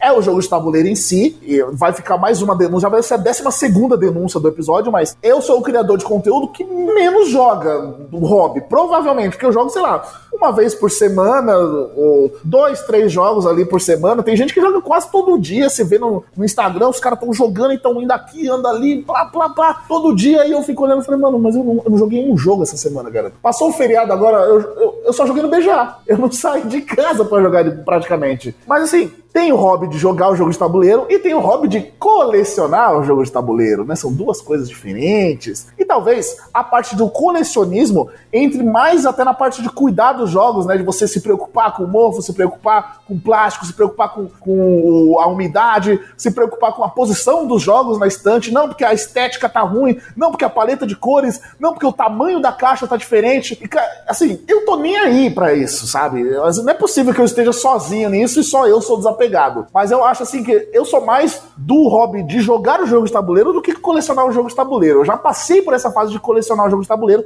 como eu falei, graças ao meu bom Deus. Porque senão eu, eu tava. Eu, hoje eu teria sido demitido. Ainda bem que eu não fui, porque daí eu tenho canal. Mas porque eu não ia ter onde enfiar jogo. Porque, assim, eu tô olhando e falta um palmo para os jogos alcançarem o teto do escritório. Eu realmente não tenho mais onde enfiar jogo aqui no escritório, tá ligado? Então são, são dois aspectos que a gente tem, tem que ter. Não tomar cuidado, né? Mas tem que ter noção do que, que é a pessoa. Será que a pessoa ela é colecionadora de jogos ou a pessoa é uma jogadora? É, e realmente não há problema nenhum. Aí fica. Espero que fique ah. muito claro aí pra galera que, que tá ouvindo, porque você faz o que você quiser. Lembra que a gente falou no começo, antes de subir o crédito? O tamanho da coleção não importa. É lógico. De, não deveria, pelo menos, importar no sentido do tamanho em si, né? E se você tem 50, 10, 100, mil jogos, não importa, tá? Em relação ao tamanho relativo de coleção, inclusive. Mas é importante que você entenda, que você que tá nos ouvindo, em relação ao quanto isso traz de impacto na sua vida, positivo ou negativo. Porque às vezes a pessoa ter uma coleção grande é positiva para ela, porque ela joga muito muito, como o Augusto comentou. Tem gente que joga todo dia. A gente não joga hoje tanto quanto jogava antes da pandemia, jogava todo dia dois, três jogos. A gente tem jogado bem menos, mas às vezes eu saio no final de semana e jogo o jogo o dia inteiro. Então, assim, a, apesar de que ainda assim eu acho que o tamanho da minha coleção não é compatível com a quantidade que eu jogo hoje. Eu acho que ela podia ser bem menor, porque tem muito esse efeito de chega jogo, joga, joga duas, três, quatro vezes, aí encosta, fica um tempão sem jogar. Aí depois fala, nossa, o jogo é legal, né? Mas putz, é que nem o Augusto falou, ah, sei se lembra a regra, você não lembra. Não consigo lembrar de todas as regras. O pessoal brinca que eu consigo guardar muita regra na cabeça, tipo, eu consigo, sei lá, dos jogos que eu tenho aqui, é bem provável que dois terços eu consigo explicar agora. Pegou, tirou da caixa, eu dou uma passada de olho, eu consigo lembrar, consigo jogar. E lembrar de jogos, eu sempre tive uma, bo uma boa memória, mas não quer dizer que eu tô jogando o jogo, porque ele tá aqui. E assim, hoje, para mim, pensando nessa coisa da estante, uma coisa que eu achei muito engraçada do canal do Augusto, desde o primeiro, se você não assiste o aberto pra conferência, assista, você provavelmente vai rir do, das piadas ou você vai achar alguma coisa que você não vai gostar, mas aí foda-se, né? Como o Augusto Você não vai comentou... gostar de mim, né? Sou eu. Mas assim, o resto do vídeo Porque... você vai gostar, provavelmente. Que absurdo. Porque as referências que estão no canal são maravilhosas. Kinechan, o Michael Bay, enfim, é, tem, vocês vão descobrir muita coisa bacana lá. Tem muitos assuntos legais sendo discutidos no canal do Augusto, lá no Aberto para Conferência. Mas, se tem uma crítica que também foi engraçada, que pra mim é sensacional, é a foto impressa de uma estante no fundo. Porque se tem uma coisa que na pandemia a gente teve muitas essas coisas de live e tal, e não é só no board game. A gente tá falando de lives em N esferas, né? Principalmente jornalismo, né? Se tinha uma coisa que era muito comum, era você ver jornalista, o fundo cheio de livro. Sim. Às vezes o fundo era fake, mas o cara tinha que estar tá atrás de uma parede de livros. E eu me lembro, não me lembro quem foi um jornalista que ele entrava nas lives num fundo branco. E o pessoal achava esquisito, tipo, caramba, cadê os livros do cara, né? Tipo, porque dava impressão de validação, como o próprio Augusto comentou. Nossa, o cara tá nesse fundo cheio de jogo, caramba, quanto jogo, meu Deus, o cara deve ser um expert. Então, a, até mesmo, e, e aí eu, eu, vou, até uma autodenúncia minha, porque às vezes eu vou gravar algum vídeo, eu vou lá no, no Boards and Burgers, a gente fez recentemente aí, da gravação, pelo menos do cast, um vídeo lá tal, e eu sentei na frente daqui da, da minha estante, que é uma estante meio nada a ver, que tem um pedaço que é fechado tal, e tem uma portinha do lado, eu colei um gambiarra board games com durex para ficar gambiarrístico, né? Mas tem essa mania de ficar no fundo com a estante no fundo, né? De mostrar a estante no fundo. Tanto que eu gosto muito dos canais quando fazem um negócio mais bonito, um cenário, né? The Dice Tower tem feito muito isso, cenários, mas não há nada mais interessante do que uma foto no canto da, da imagem da tela de má impressa, tem que ser impressão daquela que tá em baixa resolução, para a gente ver uns pedaços de uma estante. Para mim isso é uma crítica, uma brincadeira, mas que até depois, né, o Augusto usou várias outras fotos de outras estantes, mas é impressionante como existe esse esse impacto, né? Da pessoa olhar a estante e já estar validando a pessoa sem mesmo saber, né? Às vezes que a pessoa já jogou aquilo, não jogou. Então, claro, tamanho da coleção às vezes importa para um cenário. Olha só que, que coisa louca. Para quem faz conteúdo, às vezes na cabeça da pessoa importa para um cenário. É, você sabe que depois que eu lancei o, o meu primeiro vídeo, muita, muita gente veio falar comigo dizendo: Poxa, Augusto, eu tenho o canal no Instagram, né? Eu posto fotos, posto vídeo, faço reels e tal, mas eu sempre quis ter um canal no YouTube e eu não fiz porque eu não tinha um cenário legal, porque eu não tinha uma estante grande com um jogo de tabuleiro para poder usar como cenário atrás de mim. E aí você para pensar, poxa, tá vendo como a, a limitação, porque virou uma regra não dita da comunidade de que para você criar conteúdo, você precisa ter uma estante atrás de você. Claro, a estante cheia de jogo é, é bonito, é lindo? Claro que é. Não tô falando que é, ah, é brega, é feio. Não, é maravilhoso, é, fica, enche os olhos, né, pra quem olha. A maioria dos canais aí tem o, a estante atrás deles e fica maravilhoso, não tem jeito. Mas criou-se uma mitologia ali em torno dessa, dessa prática de que se você não tem, você não pode fazer. E a ideia do, do, do, do meu, uma das ideias do meu canal é justamente essa, né? Você quebrar quebrar os paradigmas, falar sobre coisas que ninguém tá falando, abrir um pouco mais de espaço para minorias, né, como eu mesmo, que sou negro, tudo mais, blá blá blá blá blá blá. E logo no primeiro vídeo você já percebe o impacto que isso já causou na, na própria comunidade, porque as pessoas comentam sobre isso até hoje. Não é à toa que você mesmo tá falando sobre isso, né, Gustavo? Mas sobre a estante, ter, ter uma estante grande, eu ainda acho que seja por uma para você causar reação, porque até mesmo da reação que a gente tá falando sobre criar conteúdo na internet e aí você tem que ter uma estante atrás de você, porque as pessoas vão te dar essa validação de que você é o especialista, também parte de um princípio de ego, porque daí você vai receber a validação das pessoas que você é um especialista, e aí a partir desse momento as pessoas vão levar o que você está falando mais a sério. Então, assim, no final, no, no meu ponto de vista, você ter uma coleção gigantesca só por ter uma coleção gigantesca é puramente ego mesmo, sabe? E aquilo é, lá, acho... pode ser que tá tudo bem e pode ser que não. Vai depender muito de cada um, né? Sim, sim, não. E eu acho assim, inclusive, tem a questão também dessa parte do ego, mas eu acho que também tem uma parada que a galera vai no, no formato que já funciona, entendeu? Então, por exemplo, tem muito criador e como a maioria desses criadores tem o fundo com jogos, vamos replicar. E aí acontece essa parada da divisão que o Augusto comentou. A pessoa que, que às vezes quer gravar fala, eu não tenho tanto jogo, então eu não vou conseguir gravar, né? Porque eu não tenho uma estante grande atrás de mim e automaticamente eu estou invalidado como um criador de conteúdo, porque eu não tenho, eu não gastei, sei lá, um um, logo sedã aqui atrás de mim, então obviamente eu não consigo jogar. E aí entra nesse, nesse, nesse mar de a gente ter até isso, que é a parte que, pra minha opinião, que é a disrupção, caralho, falei bonito, do Augusto em relação ao canal no YouTube, é justamente porque vai fugir do convencional, que é o que a gente tá acostumado. E não tô falando que é ruim, tá? Porque qualquer coisa que a gente fala também, já a galera já acha que a gente tá falando que é ruim, que é horrível. Não, existem formatos e formatos, mas eu tenho certeza que se não tivesse essa divisão, teriam mais pessoas produzindo conteúdo mais pessoas divulgando os jogos de tabuleiro, os carteados no geral, e, por consequência, a gente teria uma comunidade maior, preços mais acessíveis, pessoas mais engajadas e tudo mais, vai puxando uma alavanca. O Gustavo sempre fala do canal aí do, do Taylor, do Trick Taylors. O cara tem vídeo dele que ele começa dentro de uma caixa de papelão, ele abre a caixa Sim, de papelão, é lindo. Jogo, Meu Deus, que lindo. E você fala, mano, que jogo, que vídeo da hora, que estética da hora. Então, caramba, a gente foi de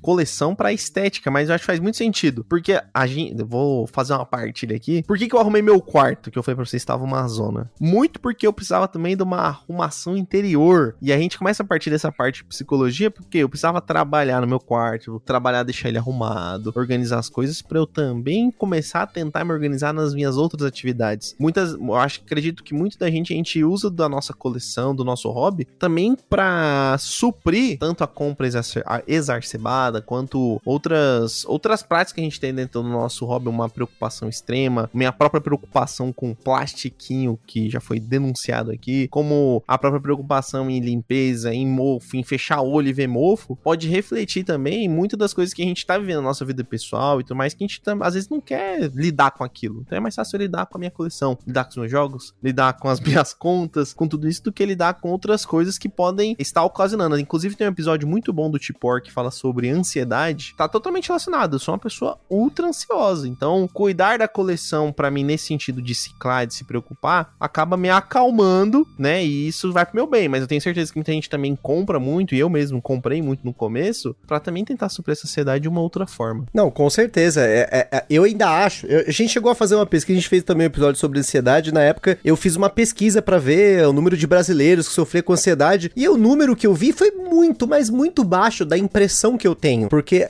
a, a, minha impressão hoje é que a maioria das pessoas é ansiosa. E pensando o, o, impacto na saúde mental em relação ao tamanho da coleção, a ansiedade pode vir de todos os lados, como a ansiedade de querer jogar e, e o jogo tá parado, essa ansiedade da limpeza, às vezes a pessoa tem essa questão de limpeza, às vezes ela não tem mania de limpeza, mas ela começa a ter essa pulguinha atrás aquele zumbidinho que fica lá no fundo, falando mofo, mofo, fica ali, ali atrás, ou então, tipo, tá, tá ficando, tá, tá enchendo de pó, sabe? A ansiedade de comprar, a ansiedade de perder o tal do fear of missing out, né? O, o de você ficar de fora, né? Do, o FOMO, né? Que a gente fala, de você ficar de fora da tendência, de você não comprar um jogo e aí ele nunca mais aparecer, ele esgotar e tudo mais. Então, eu acho que isso tem muita relação com o tamanho da coleção, porque ela isso acaba refletindo nela. E é interessante o que o Eric comentou sobre organização e até tem paradas do Feng Shui, tem outras filosofias que falam sobre a questão da casa arrumada, do layout, da arrumação porque faz sentido. A forma como às vezes está disposto as coisas que você tem ao seu redor acaba te afetando no, seu dia a dia em coisas que não tem absolutamente nada a ver, né? Um, ponto de pendência na sua vida que dentro do, do, hobby, né, de jogo de tabuleiro, pode afetar o seu desempenho no trabalho, seu desempenho na vida, sua, sua vida social, porque você tem essa coisa, por exemplo, né? Você tem muito jogo, você quer ter essa pressão de querer jogar,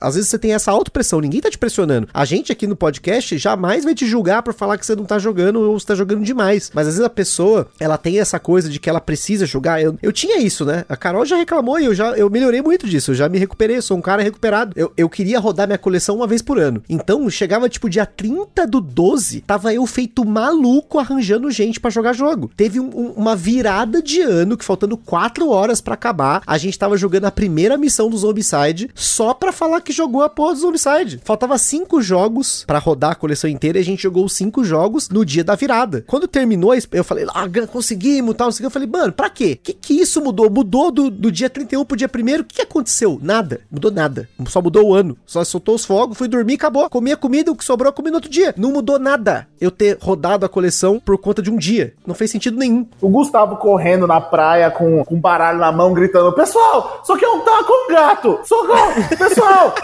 Me ajuda! Preciso de três pessoas agora, pelo amor de Deus, vamos jogar. É, é, nessa loucura mesmo. Tipo, esse dia eu me lembro que eu não queria nem pôr a mesa do dia 31 pra comer antes de terminar de jogar. A gente falou, não, vamos terminar aqui, vamos acabar de rodar a coleção. Não precisa, gente. Eu já falei isso lá no passado longínquo do podcast. Hoje eu afirmo, gente, você não precisa rodar sua coleção se você não precisa rodar sua coleção. Se, se isso não faz sentido, se, se você quer fazer isso só porque alguém te falou que é legal rodar uma vez por ano, você ter jogo e fazer o cálculo, ah, se eu, se eu tenho 52. A gente fez a brincadeira do IGAC, a galera que lembra aí do Sim. IGAC aí. É tudo uma brincadeira. É pra pessoa entender o quanto que ela aproveita a coleção dela no ano. Ela, beleza, às vezes ela aproveita um jogo a cada três anos, tá tudo bem. Você não precisa ficar ansioso. Isso não precisa ter impacto na sua vida negativo. Se você tem o seu jogo, tá feliz, tá na prateleira, tá que lindo lá, meu Guerra do Anel, que faz um ano e meio que eu não jogo, tá bonito, tá tudo certo. Ninguém vai morrer porque o Guerra do Anel tá parado. Talvez tenha até já parado uma grana absurda. Se eu não preciso, eu posso deixar ele ali bonitinho, tá tranquilo. Não, eu não vou me auto-julgar. Não se julgue nesse sentido, porque isso é outra armadilha perigosa. Esse negócio de você se forçar a jogar, de querer rodar, de querer.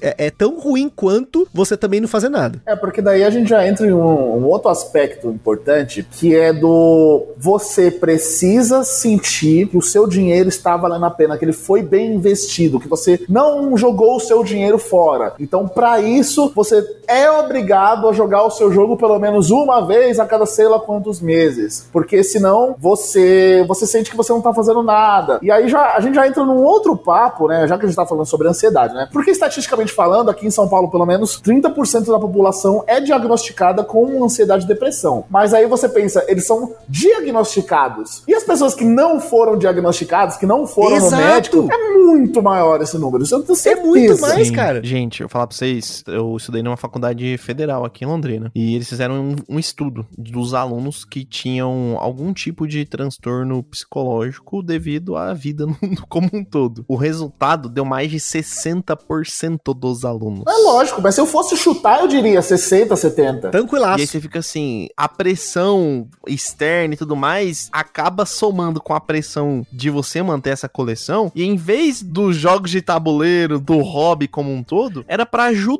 a gente a distrair. Exatamente. É um momento de paz a semana. E aí acaba virando uma pressão tão grande, não só dentro da sua coleção, mas a gente parte nos outras partes da comunidade como um todo, dentro da Ludopad, que vem um monte de coisa assim que você fala, mano, não é possível que foi aberto, sei lá, cinco tópicos para a mesma coisa só porque o número da carta é diferente. Não é possível que estão reclamando que o Stonks veio embaralhado, que no caso é um, um, um, case de sucesso, a gente já falou sobre isso. Assim, várias coisas que a galera reclama que você fica assim, mano, não é possível que é tanta cagação de regra pra lá, pra cá, pra lá, pra é, cá. É, você é bombardeado todos os dias, não só na Ludopad como nos próprios grupos, né? É muito pesado, é muito pesado. Quando a gente diz assim sobre a ansiedade de você ter, você se sentir obrigado, né, na obrigação de ter que jogar e precisa colocar na mesa e precisa fazer isso e precisa fazer aquilo, é justamente o que você falou. Você tá transformando o negócio que era para ser um negócio recreativo, que era para ser o seu passatempo, em mais uma das suas obrigações, em mais alguma coisa para você se preocupar, porque você não,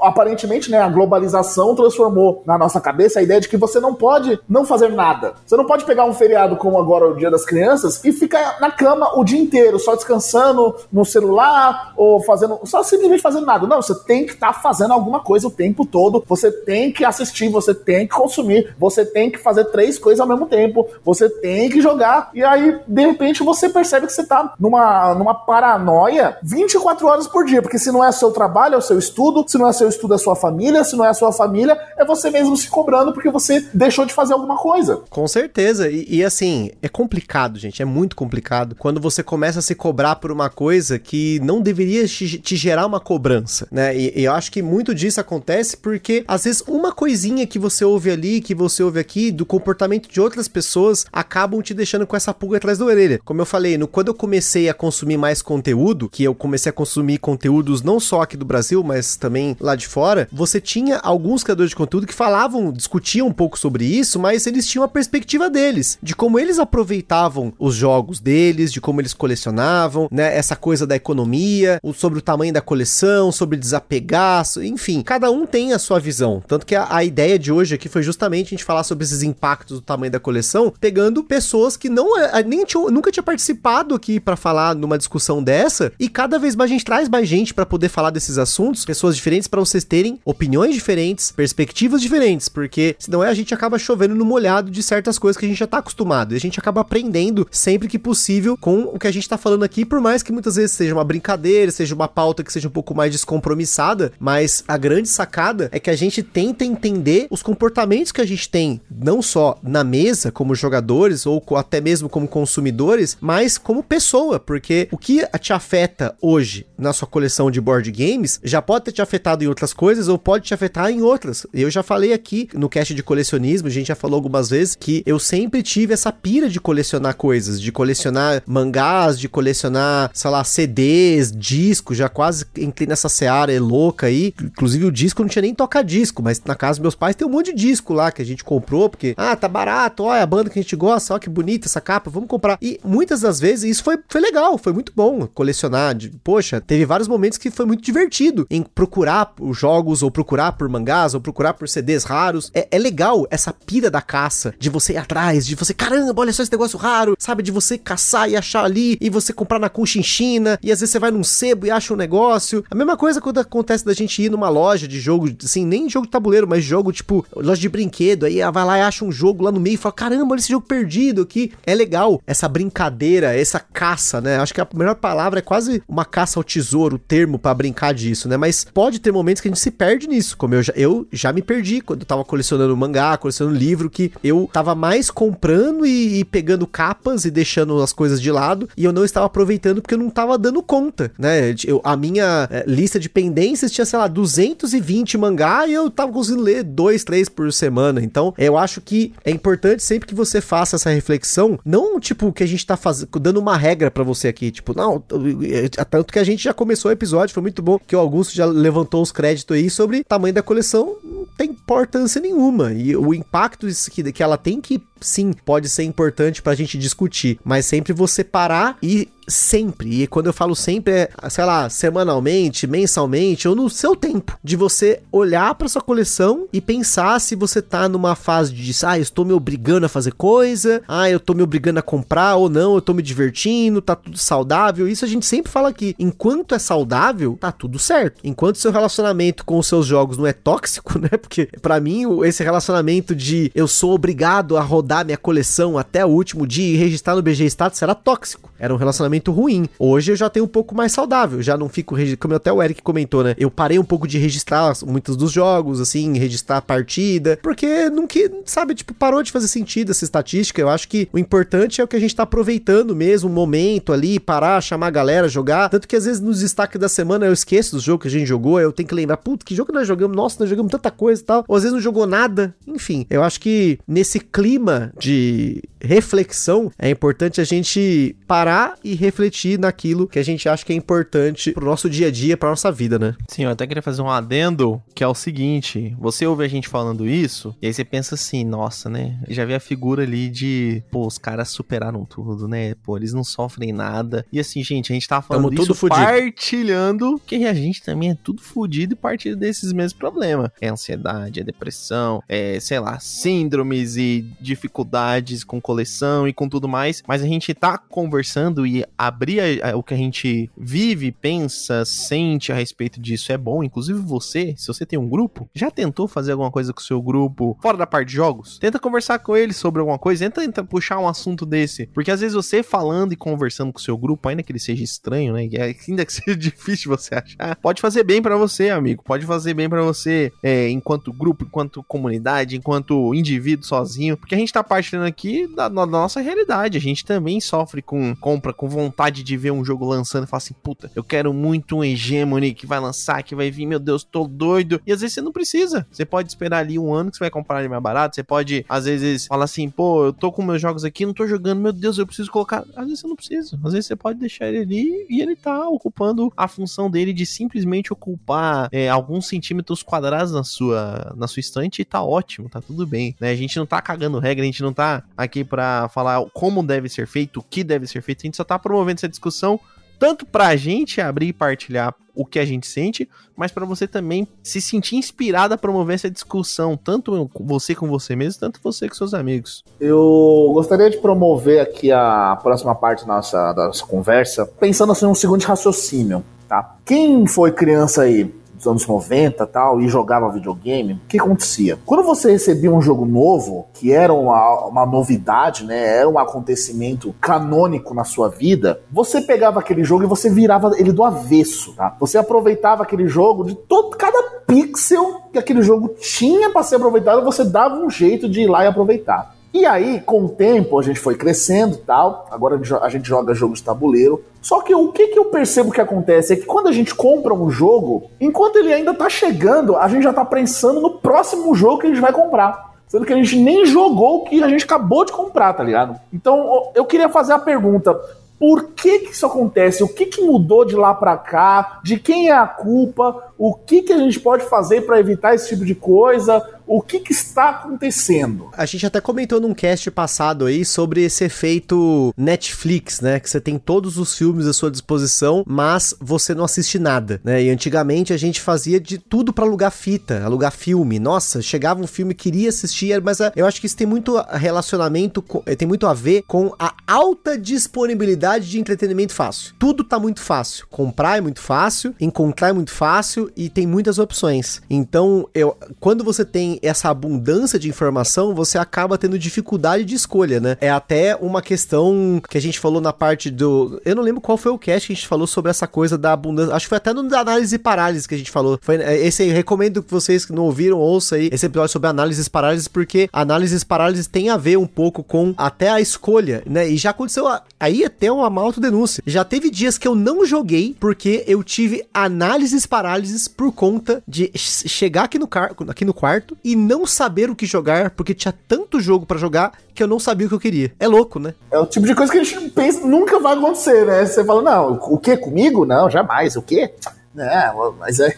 Eu partilho muito disso também. É, às vezes você se vê e você, você. Se vê nesse meio e aí você fala assim, mas por quê, né? Por que, que eu preciso de tanta experiência e tanta coisa? Por que, que eu preciso experimentar de tudo? Eu entendo que no começo a gente tá naquela busca de encontrar o que, que a gente gosta. Mas quando a gente encontra, parece que a gente quer buscar tudo daquilo que a gente gosta. E aí entra naquela crescente, né? A galera começa a jogar, jogar, jogar, jogar tudo diferente e tenta. E aí, né, tem tudo isso disponível, os amigos amigos, tudo. Aí chega naquele ápice, você vê o que, que você gosta, vai começar a cair, você começa a selecionar, selecionar. Chega numa hora que, ou um, o cara se desencana do hobby, porque tá tão. Tá, tá todo mundo tão absorto nesse testa, testa, joga, joga, compra, compra, compra. E aí acaba desgostando e desfaz de tudo que tem. E, ou então o cara ele fecha a coleção ali em alguns poucos jogos, que é os jogos que ele realmente é aquela fita que o Augusto comentou, tão amada, aquela fita de Top Gear 3000, que é a mesma coisa, o, o carrinho só vai pra um lado e pro outro, e você joga para sempre. Inclusive tem um grupo de amigos nossos que ele era de um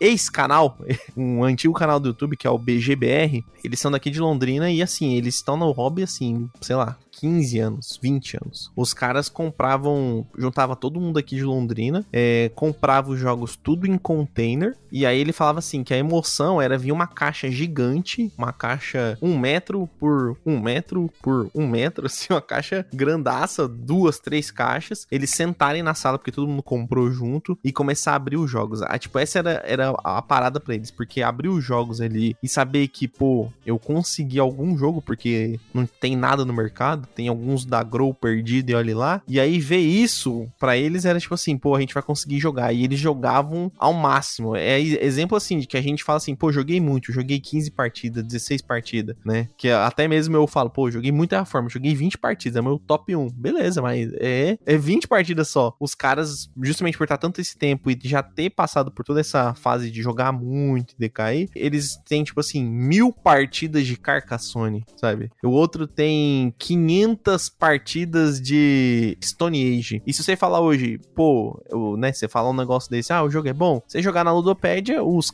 os pseudo-cracudos, né, que, pô, não, eu sou o mestre aqui, eu sou o PHD em jogos de tabuleiro, me formei na, na instituição, é, sei lá, qualquer coisa aí que você viu no YouTube, o cara começa a falar que Carcassonne não é bom, que Stone Age não é bom, que é jogo de iniciante, que é fora, e os caras que conhecem tudo, tá ali, ó, se divertindo a beça com o azulzinho dele, com o Stone Age dele, tá, com o Carcassonne dele. E a gente nessa ânsia, nessa ansiedade, eu acho que é a diferença é justamente isso que o Gustavo falou. A, a disponibilidade, o, o, sabe, aquela metralhadora de oportunidade de diversão, que na verdade se torna uma metralhadora de fato. É foda. Vou dar um outro exemplo que eu acho que eu não dei no outro episódio do AP do Caramba 4. Animes. Eu sempre gostei de assistir anime. E na minha época que eu tinha lá Locomotion, eu tinha que assistir o que aparecia lá. Tinha que assistir o que tava passando. Oh My God, tava passando. Tinha que assistir. Assistia lá o Evangelion, que era muito bom, mas aí tava passando. Que bom que tava passando, mas tinha muito anime ruim. Mas eu assisti porque era legal. Tipo, tava lá passando. E isso, passava Rama Meio, passava Sailor Moon, era muito pica. E aí, tipo, hoje eu tenho lá o Crunchyroll que tem 350 mil anime e tudo fala, ah, não, não, não. Eu acabo assistindo os mesmos. Cara tava reclamando agora há pouco. A gente tava tentando assistir um anime novo, que a gente acabou mais um. Aí falou: ah, vamos, vamos escolher um. Aí eu escolhi um que eu já tinha assistido. Ah, não, ah, vamos ver. No final das contas, eu acabei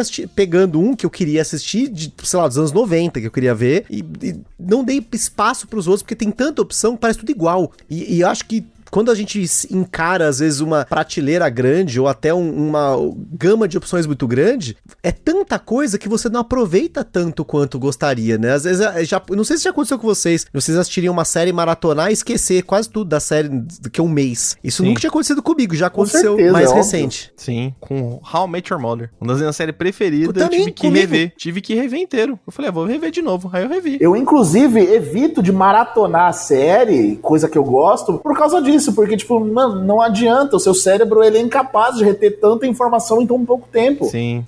Pois é, e eu acho que nesse sentido que tem, também tem a ver não só com o, o, o, o tamanho de coleção, mas também com o tamanho do hobby hoje aqui no Brasil, a quantidade de jogos que são lançados por semana, que eu, eu que, que crio conteúdo, não consigo mais acompanhar. Vira e mexe, eu descubro que um jogo foi lançado no Brasil, porque eu não consigo. É tanta editora, tanto jogo, tanta página, é tanto conteúdo que eu não tenho consumido tanto conteúdo. Eu não consigo. Se eu, se eu consumo conteúdo, eu deixo de fazer outra coisa. E aí eu prefiro, às vezes, querer jogar, ou eu jogo ou assisto uma live. vou jogar, entendeu? Então, eu acho que essa alta disponibilidade também causa esse efeito. De que antigamente, quando eu comprava lá minha fita do Super Nintendo, e era um dificílimo achar algumas fitas aqui no Brasil, acho que eu já contei aqui, né? Que o, o meu jogo favorito do Super Nintendo chama Illusion of Gaia. Esse jogo tinha numa locadora perto da minha casa, essa locadora fechou e eu fiquei sem o jogo. E aí a gente foi rastrear aonde onde que o jogo foi parar. E aí, na época, eu lembro que a gente levou semanas ligando pra um monte de lugar, a gente descobriu que o jogo foi parar numa locadora que ficava num bairro super afastado, um lugar até complicado lá, porque quando começa a névoa lá,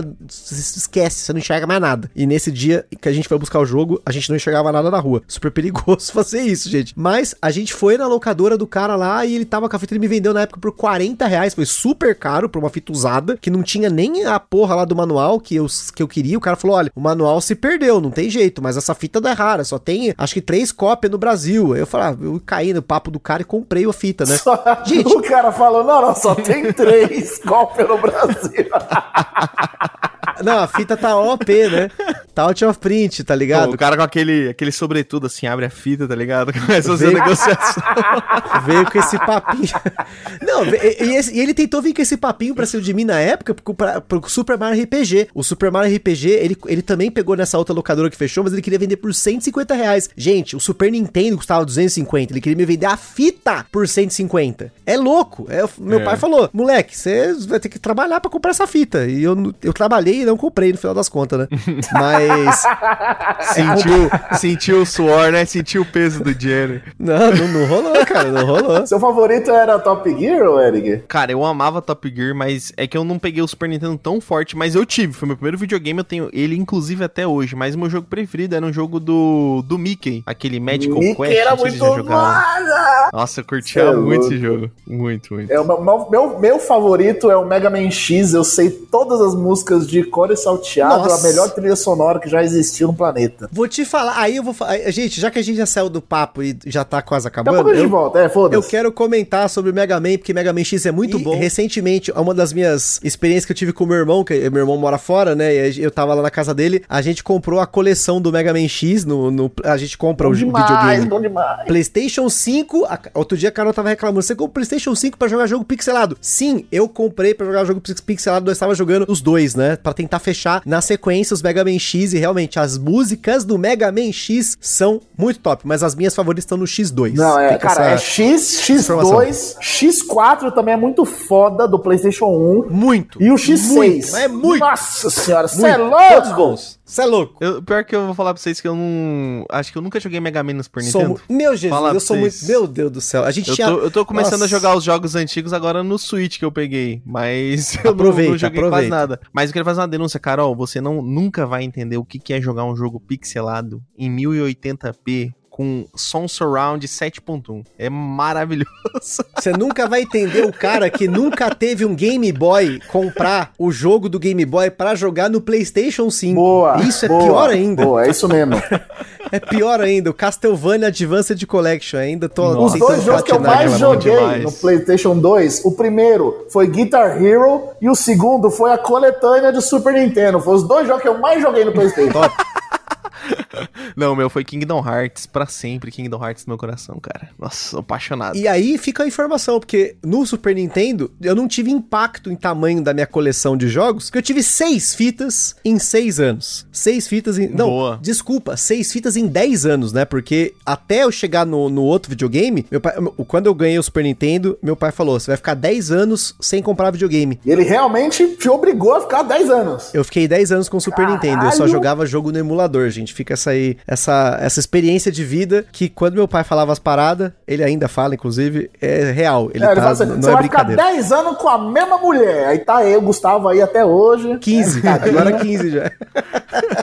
Não, é, eu também, eu tive três fitas de Super Nintendo. Eu, é, ainda tenho, né? Que é a do Top Gear 3000, a do Mickey e uma do, do Prince of Persia. Acho que é do Prince of Persia, faz tanto tempo que eu não Bravo, joguei. esse é, é foda. Ele, ele se mexe todo travadão, assim, é, é, é um terror jogar mas esse é jogo, mas é bom. que você vai pulando, entrando em porta, é uma doideira aquele jogo. Mas é isso aí, gente, a gente saiu do assunto, mas acho que a gente conseguiu concluir a mensagem do episódio, inclusive com um assunto que não tinha a ver. Que é né? jogue é, Mega Man. Esse é isso, é, é. Eu, jogue Mega Man. Faz tempo.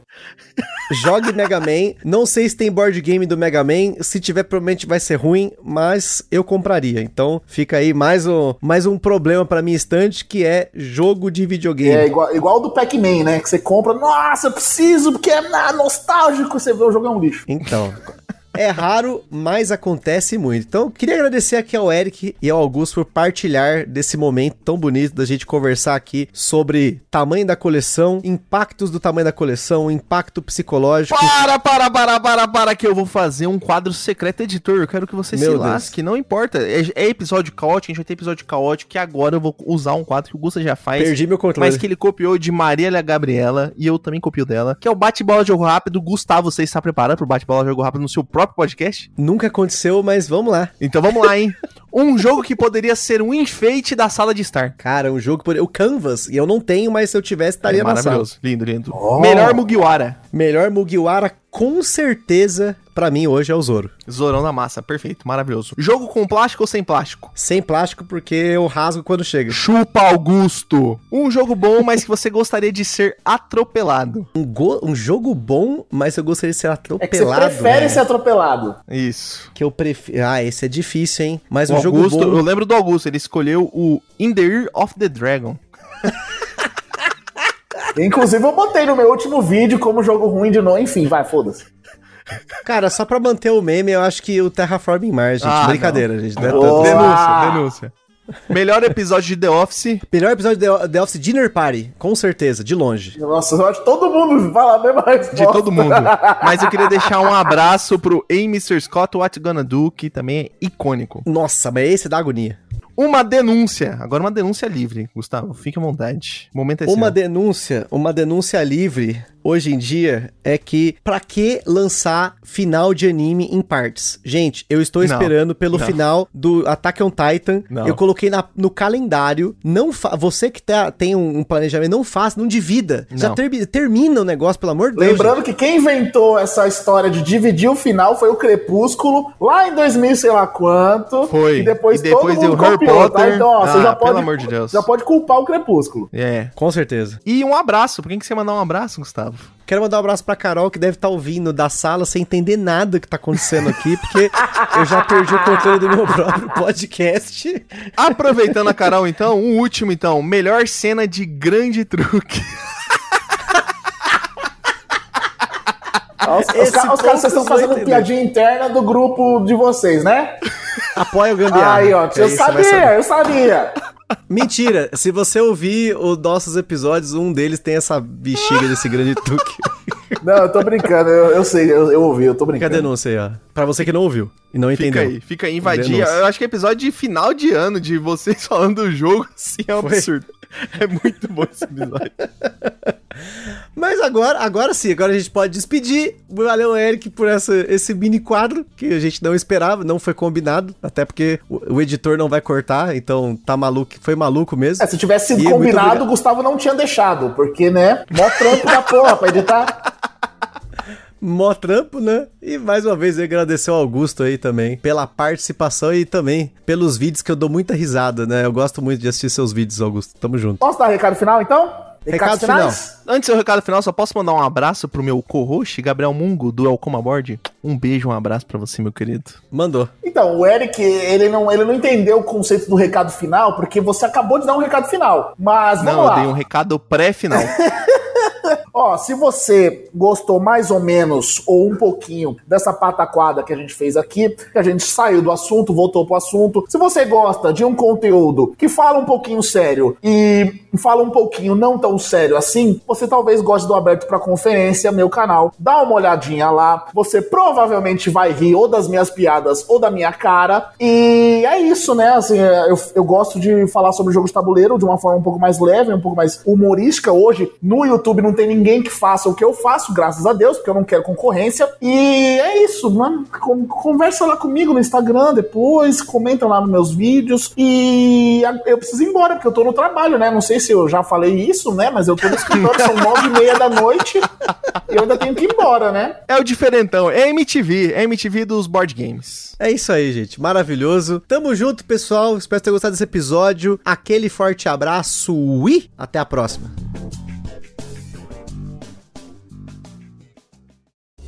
Está perdido com tantos episódios? Consulte na descrição o nosso índice completo de episódios e playlists.